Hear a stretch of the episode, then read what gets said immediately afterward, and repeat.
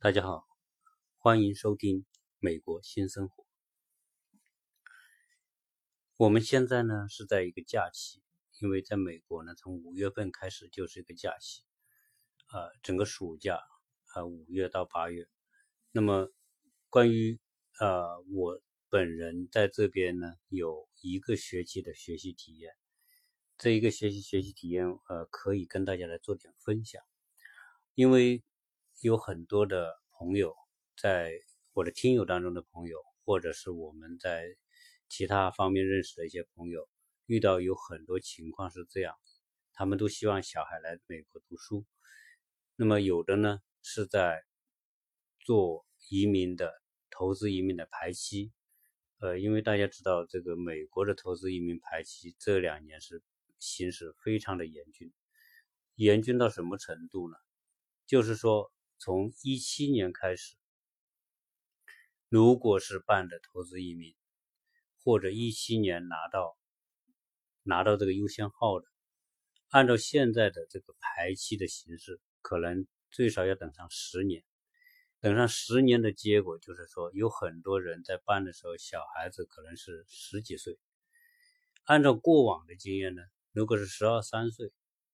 那么等个四五年。啊，是小孩没问题，因为小二十一岁以后，他就不能够随父母，呃，一起办家庭的这个移民。所以现在按照现在的情况，那么要十年以上，那意味着十二三岁的都未必到那个时候能够赶得上时间。所以这个形式呢，就令到很多的办投资移民、办 E E B Five 的朋友非常的焦虑。啊，这个焦虑真的是可以理解，因为，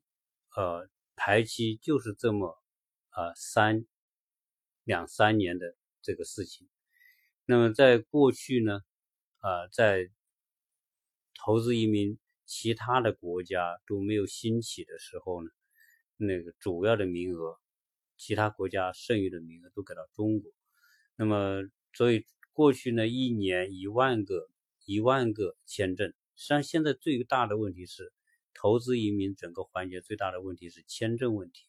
而不是嗯批这个五二六的审批问题。五二六的审批它是按正常的流程，你递交资料合格递交，他给你优先号之后，他可能在一年半到两年就帮你就就把这个五二六给批了。所以现在很多的朋友都是这样情况，就是他们办了投资移民，他们五二六都已经批了，但是。五二六批了，这个的移民局批了，审批通过。但是，那么最后一个环节就是他要交给美国的国务院、美国的领事馆，那么来发这个登陆的移民签证。但是这个登登陆的移民签证呢，到目前为止一年只有一万个名额。就是全美国发放给 EB five 的这个投资移民一万个名额，一万个名额是是指以以人头算的。如果一个家庭三个人，那就占掉了三个三个名额。所以这么这么来看，一万个名额，那那就是一万个人。一万个人呢，以前呢，在过去呢，就是说可能百分之八十都给到中国，也就八千个名额给到。但是现在的情况是，印度、越南，呃，还有其他的国家，这些所谓这些这个亚洲的其他的国家，那么很多呢都办美国的 EB-5 的移民，他们一数量一增加之后呢，等于说在一万个名额里面，总量一万个名额里面，他们占有的份额就多了，这样变得说中国原本可能是。原来可能是八千个，每年有八千个名额，现在就变得减少到可能七千个，甚至可能减到六千个、六千五百个等等。也就是说，在中国这几年办投资移民的数量在增加的情况之下，核发的移民签证在相应的减少，这个导致说每年可能有两万个的这个五二六。被批，但是呢，大家都等在那里拿这个签证，越积越多，越积。你一年现在就有五六千个，六七千个，但是你每年五二六获批的几万个、两三万个，那你有两年堆累积起来，可能变成就变成五六万或者是七八万。那你想想，五六万、七八万，你现在一年只给六七千个名额，那可不是要排十年以上。所以这个排期就是这么来的。那么很多的朋友呢，就呃小孩子呢又不想错过小孩子语言教育的最好的这种时机，所以呢就会有很多的朋友，那么自己到美国来，那么申请了 EB5，呃申请了 F1 的签证到美国来，就是家长 EB 呃的那 F1 签证留学签证。那么小孩来到美国，呃，全家来到美国。那么在这里面呢，有一个问题，就是说，在过去呢，F1 签证基本上还是比较容易通过的。那在川普上台之前，基本上是比较容易拿得到这个 F1 的签证。呃，然后呢，可能一家都过来，但是这里面有几个问题。一个问题就是说，当你拿到 F1 签证的时候，你来这边，按照美国的学校，那么他是先要申请学校，申请学校，学校这个学校接收国际生的前提之下呢，他就给你发 I twenty 的那样一个接收函。这个 I twenty 是这个学校发出来的，那么学校发出这个 I twenty 的之后呢，那么由个人申请者个人再去领事馆一约定面签。那如果是说面签通过了，他就由领事馆给你发 F1 的签证，那么家属发 F2 的签证。前不久呢，有朋友就告诉我。啊，他去办 F1 签证，结果被拒。啊，被拒了之后呢，他也问到我，呃，可能是什么原因导致的？那么我也跟他做了一些分析。啊，其中一个大的背景的变化，就是现在这个美国政府收紧移民政策，包括 F1 的这个签发的数量和标准都更严格，就是数量可能减少，而标准更高。那么这样。这样一来，有很多呃移民官一看就是觉得不合适的，他可能就给你拒了。那么在这个过程当中，那么移民官怎么来来来判断呢？那他就有一个标准，你比如说你是申请 F1 是去留学签证，那么留学签签证他就会跟你谈啊，你为什么去美国？那么我那个朋友呢，当时他为什么被拒呢？因为移民官用。英语问他的时候呢，他就很直接的回应，就是说 “low English”，我我不讲英语，我不会讲英语。那么这句话一回去，这个一签证官肯定是不高兴的，因为你自然是去申请留学，可能你申请的就是 ELS，就是语言中心。你但是呢，你一句英语都不会讲，你你怎么去学？你最少你还有点基础的英语吧，那么你去学才有可能嘛。你都 low English，你去，然后然后你说你去申请这个，所以他给你去很正常，因为你没有可能，你就明摆着你就可能不是真正去学的，因为你一点基础都没有。你最少在国内要有点基础啊，能做基本的沟通。这个时候你说啊你想去，这个有这个还是有可能。那么第二个呢，他也看你年龄。如果你年龄太大，然后你说你去去去留学，你去学语言啊或者留学，他也会怀疑你的动机，你不是真正的去学语言，你可能就是以学语言的名义去去实现其他的想法，那么他也有可能拒签你啊。所以基本上来说呢，现在这个发放 F 一肯定是比原来是批的要难啊，那么被拒签的这种概率要大啊。除非你的材料很充分的证明你真的是要去学，去那边留学，去学某种专业、某种东西，而且你有一定的基础英语基础，或者你有某个专业的英语那个那个专业背景，那么这个整个逻辑上来说它是顺顺理成章的，那么可能年龄大一点也是没有关系的，因为在美国这个上学的没有年龄限制。我现在在这边的学校，我看我的很多同学可能都是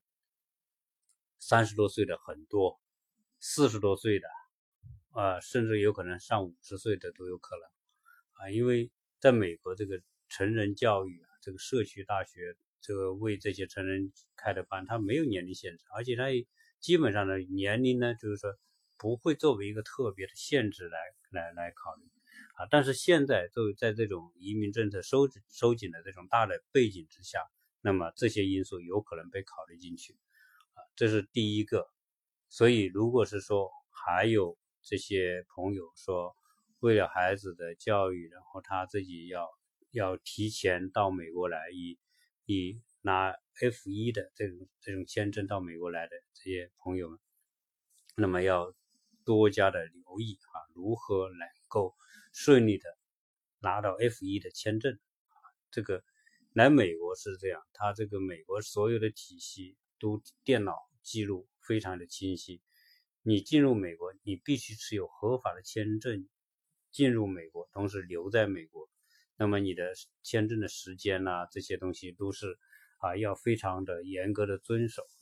那么等于说，你待在美国这个阶段，你必须保持你的签证，你的身份是合法的。如果有不合法的记录和不合法的行为，那么可能一定会影响到你后面的移民签证的这个获得，所以这个是不能够马虎的。那么第二个，当你拿到 F1 签证的时候，你来到美国。那你也是得认真的去学习，就是说你去申申报某个学校，然后你去注册，你去在这边办完手续上学，那那他这个上学的这个时间，他也是严格的考勤的。那么在美国来说，正规的学校那是非常的严格，那除非是一些不合法的人人家说的那种野鸡大学，那么如果是那种野鸡大学，可能他会给你各种。呃，这些擦边球的模式，但是那个都是不合法的。一旦被被查到有这种情况的话，也可能影响。第一，可能你这个 F 一签证被取消；第二个，有可能也会影响到你这个呃后面的移民签证。所以这个都是要非常的慎重。那来到这边，与我在原刚刚刚开始做节目的时候就有讲到这个这个美国的这个。大学，它在纪律考勤管理上，它也是严格的，而且呢，这些纪律考勤也是纳入你的平时的 GPA 的成绩的这种考核当中的。也就是说，你的迟到次数、你的旷课次数都会影响到你的成绩，影响到你这一科能不能够通过。那么，在在美国呢，这个如果你要通过一门学科，它有一个分数，这个分数呢，就是七十分到八十分。你你只有达到七十分以上，那么它可以给你 C。你的科目成绩总体的成绩能够达到 C 以上，它说明你这个科目就通过，然后获得某一个学分，可能是这个这门课是三个学分，那就给你三个学学分。但是所有的。国际留学生在这边留学，你必须是用每个学期，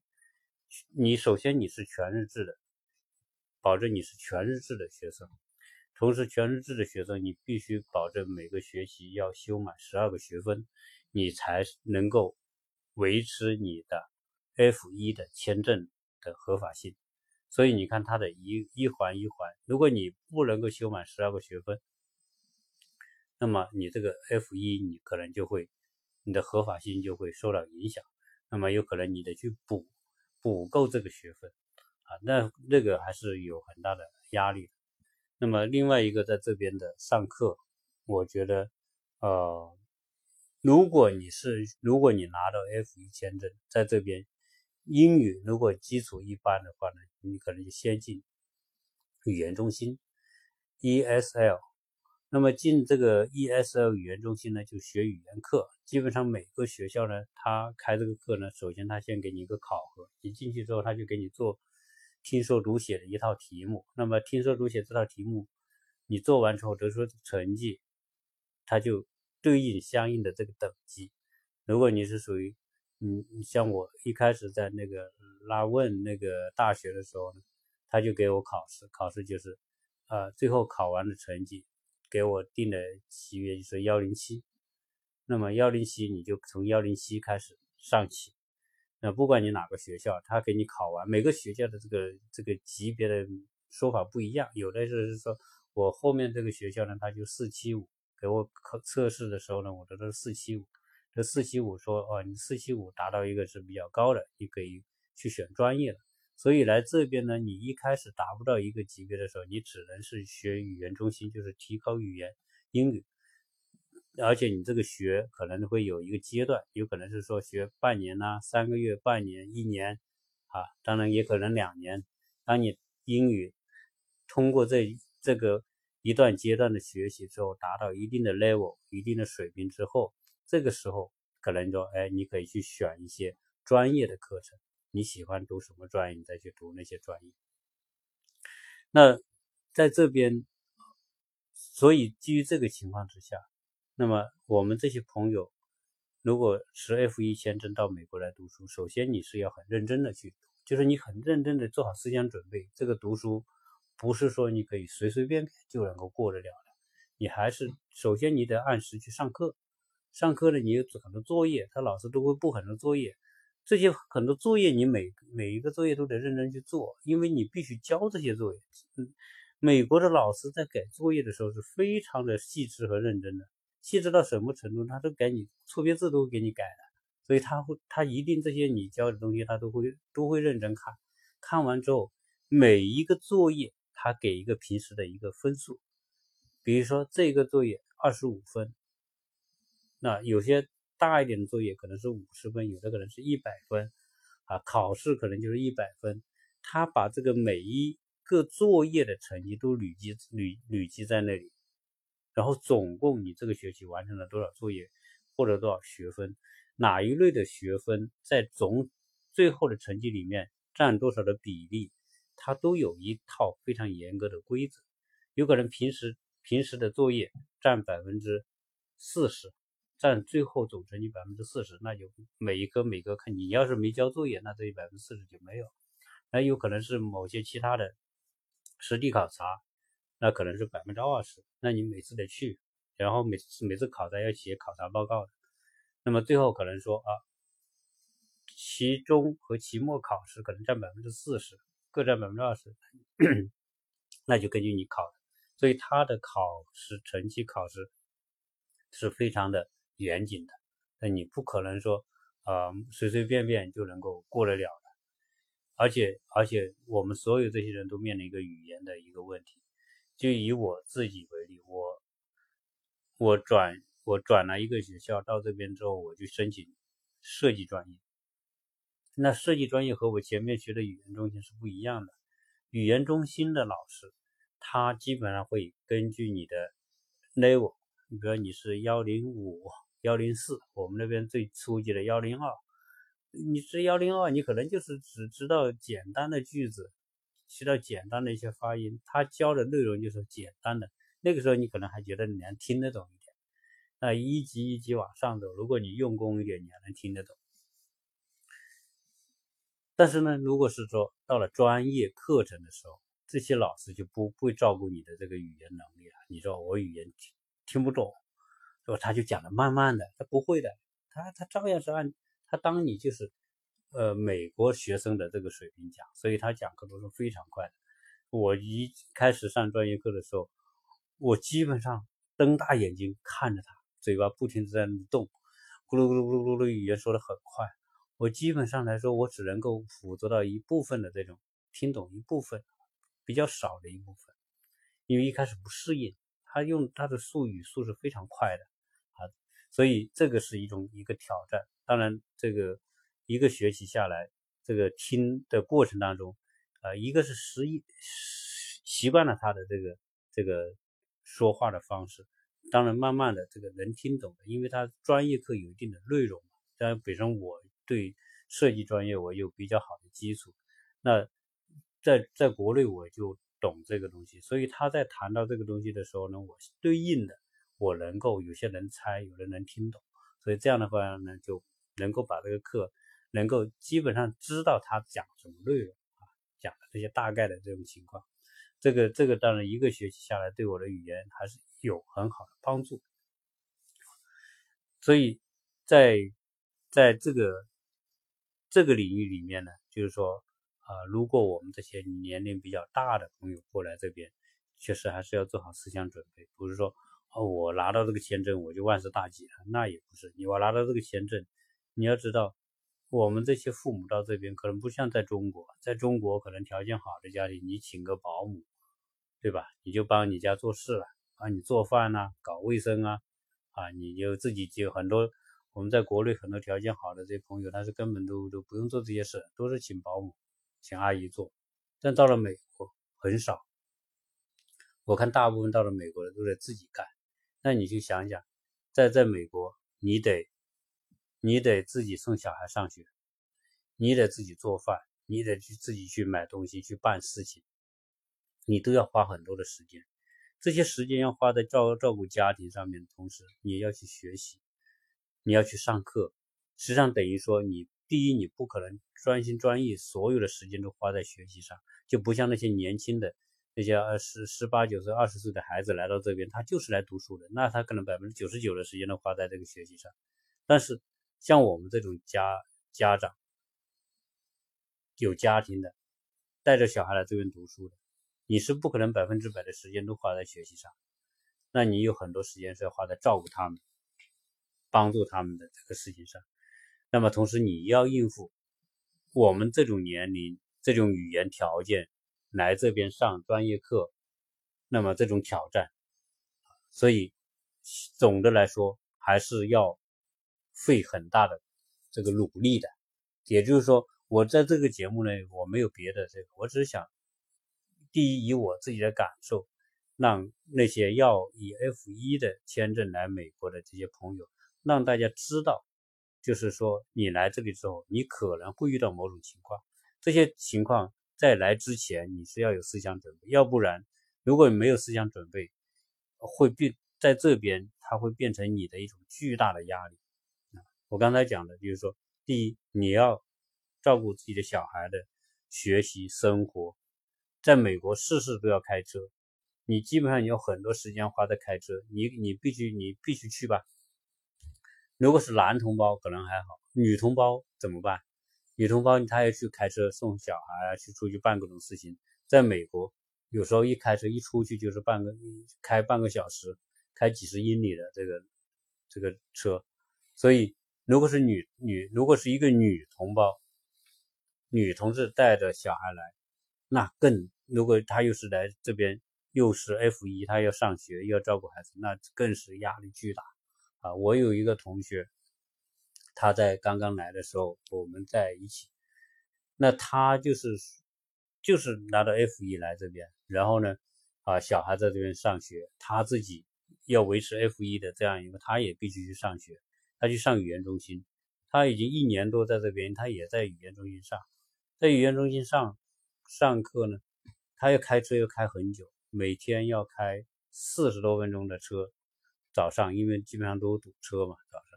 那么要开四十多分钟，有时候有个人再堵的话还更久一点。然后，然后去上课，上课呢有作业，各种作业要做。那他呢，就是这个时候呢，学习上还是感觉到有压力，有点吃力的。那么小孩子他有时候还得接送，对吧？那先生也没在这里，先生在国内。你想一个女女女同志要面对这种情况。再加加上她英语也不是说特别好，所以这种情况呢变得有，还是一种非常辛苦。当然，但这我们也说这也是一种这个做家长的伟大，这个母爱的伟大，因为他要照顾孩子嘛，小孩在这边上学嘛，但他只能自己挺着。而在这个过程当中呢，还他又又怀孕又生孩子，这这一切的东西都要自己去应付啊。但是后来好在他他的。老公也过来了，可以帮到他。那在这边，除了这个之外，就算男同胞来，那么面临这这个局面，我觉得也是有有很大的挑战。啊，所以呃 F 一的签证可能你拿到了，那么过来这边这个过程，F 一它最多给你是五年的，一次给你签发五年，这五年签证，五年的签证，并不是说你给你五年你就可以无条件的这么待的。F 一签证的条件，刚才讲了，你是基于你的 I-20 这个学校认可你每个学期完成了学业，你这个 I-20 就你这个 F 一能保持。如果你不能够顺利完成学业，或者你有其他的违法的行为、违规的行为，那么有可能学校它取消你的 I-20。如果学校取消你的 I-20，他就会通知移民局，这个人这个学生他的 I 团体失效，那么移民局基于这个就有可能说取消你的 F 一签证，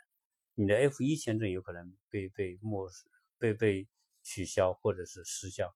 啊，所以这一切呢啊，如果是很多的家长朋友那么陪着小孩来这边读书，自己拿的 F 一，那要做好持久战的准备，有可能说你。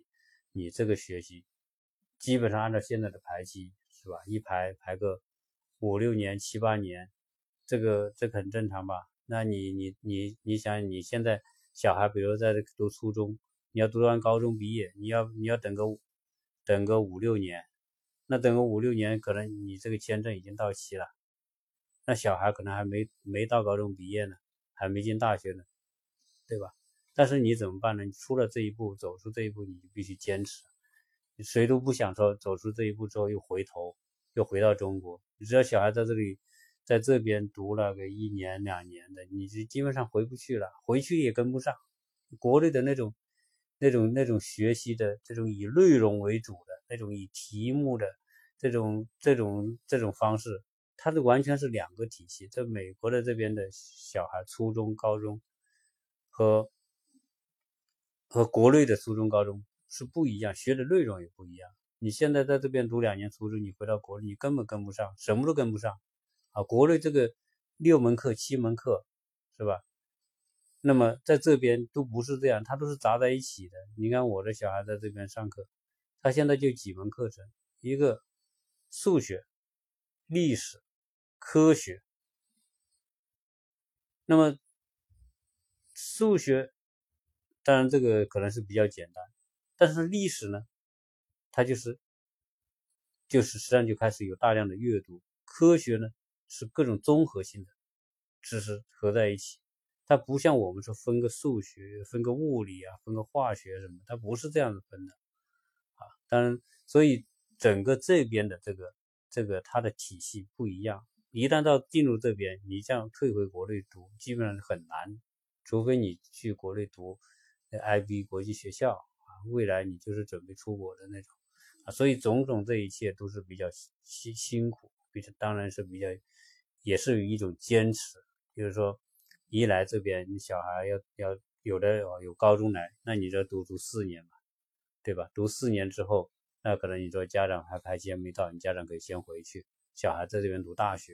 啊，所以呢，呃，一一出来那就不是。短期的问题了，那最少都是四年、五年、六年、七年，甚至更久啊！所以这种局面呢，当然呃，以美国移民政策会不会改变啊？原原本人们在努力的很多啊业内的人说啊，能不能以以对于中国的这种严重的排期之后，能不能有特殊的这种政策？当然这个谁也不知道，这个取决于美国国会它是否有新的。改革政策出来，会不会把对于中国啊以给一个名额，然后呢以家庭为单位，而不是以个人为单位。如果以家庭为单位，当然这个名额就会大大的缓解啊，因为家庭有可能三个三口人、四口人、五口人的都占只占一个名额，那这样呢有大大缓解。但是这个都是大家都期盼的这样，但是呢能不能都不知道，所以啊这个。呃，一个学期下来呢，啊，有这样一些的感受，那么跟大家做一些分享。对于那些持 F 一签证来美国上学的家长们，那么你做好规划，做好思想准备。那么一来可能就是持久战，啊，希望啊我们这些朋友呢都可以在这个过程当中，第一能够应付下来，第二呢不要那么辛苦，啊，第三小孩能够在这边顺利的完成接受教育，啊，当然还有一种方式就是我们也有朋友，啊，他他家长不以 F 一过来，而小学呃孩子们直接申请 F 一。他申请初中、高中的 F 一都读私立学校，读我们说他可能申请这个私立的学校，那么小孩他是 F 一过来，家长呢，家长就不能以 F 二，因为这个 F 一、F 二是这样，如果你家长是 F 一，小孩可以家属可以以 F 二的身份过来，但是如果你申请的是美国的私立学校，小小孩子自己申请的 F 一签证，家长是不能够申请 F 二的。那么意味着什么呢？意味着家长你必须只能以旅游签证身份，只能是 B B one B two 的身份过来。那 B one B two 在美国是有限制的，你一年在美国只能待一百八十三天，超过一百八十三天就属于违法违规。那么这种违法违规会影响到未来你的移民签证的获得，所以这个就是个麻烦了。那那除非是什么？除非你把小孩放到寄宿学校或者寄宿家庭，啊，有有按照寄宿的这一套流程来走，你家长可以不可以不用长期待在这里。那么大体上呢，啊，就是这种情况，啊，那么大家在这方面呢有什么问题呢？可以多多的交流，啊，感谢大家一直对我的支持。那么这一期节目先说到这里，谢谢大家收听。